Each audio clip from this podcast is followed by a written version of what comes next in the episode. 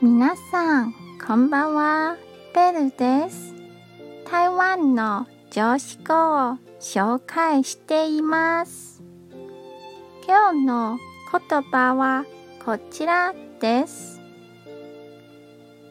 怒りは他人の過ちによって自らを罰することです。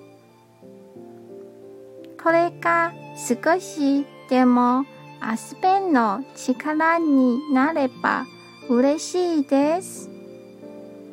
今日も一日お疲れ様でした。ゆっくりお休みくださいね。